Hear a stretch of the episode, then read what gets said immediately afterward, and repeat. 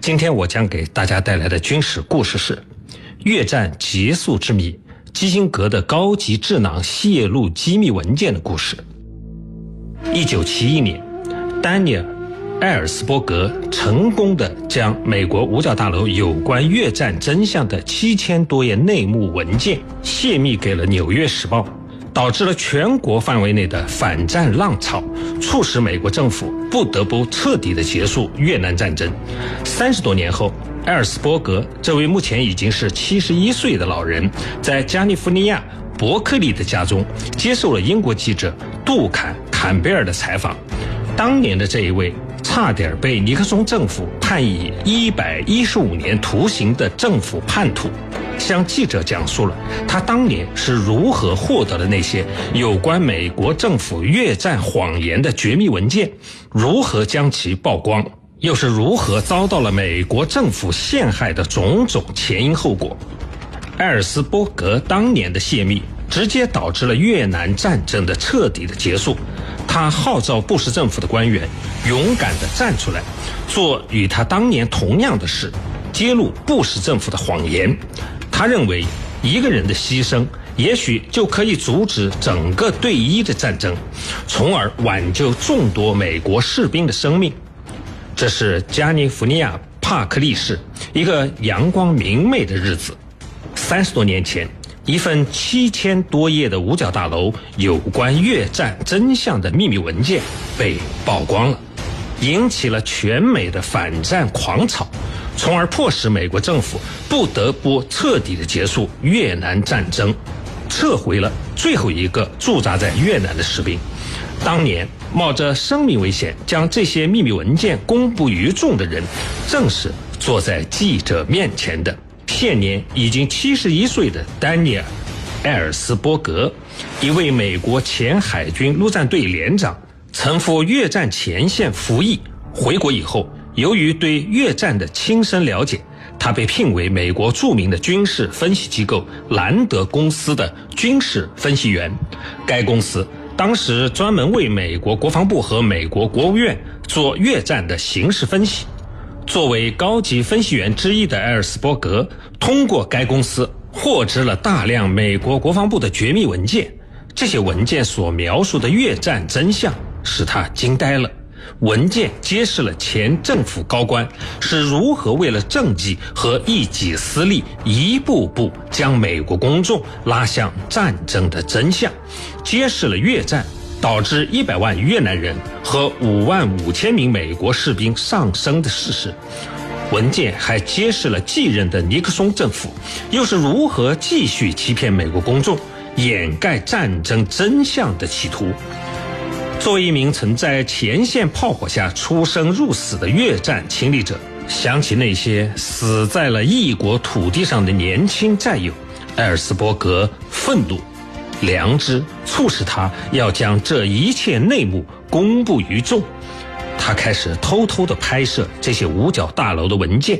当七千多页的绝密文件全部被影印完毕以后，他开始和一些美国国会议员接触，试图说服他们在国会上公布这些文件，从而起到了警告政府的目的。然而，他的这一努力显然是失败了。那些国会议员看到这些文件以后，就像扔掉。烫手山芋似的，弃之唯恐不及，并且此后，艾尔斯伯格受到了联邦调查局的通缉，万般无奈，他将这些绝密文件的影印件交给了在美国报纸中最敢说话的《纽约时报》。一九七一年六月，《纽约时报》果然不负厚望。全文登出了这份绝密文件，这份越战绝密档案刊出以后，立即在全美引起了轩然大波，导致了全美的反战潮。尼克松政府更是恼火不已，联邦调查局开始对埃尔斯伯格进行了大追捕。该行动在当时被称为联邦调查局自林德伯格绑架案以来最大的搜捕行动。埃尔斯伯格于一九七一年六月下旬被捕，并被美国法庭控以十二项重罪，面临着一百一十五年的监禁。在埃尔斯伯格的自传作品《秘密》里，埃尔斯伯格揭露了当时的美国总统尼克松和国务卿亨利·基辛格是如何试图通过媒体将他的名声搞臭的内幕。纵观天下军情，解析兵道玄机，深入军情一线，强化国防意识，军情观察。江苏新闻广播、扬子晚报联合打造。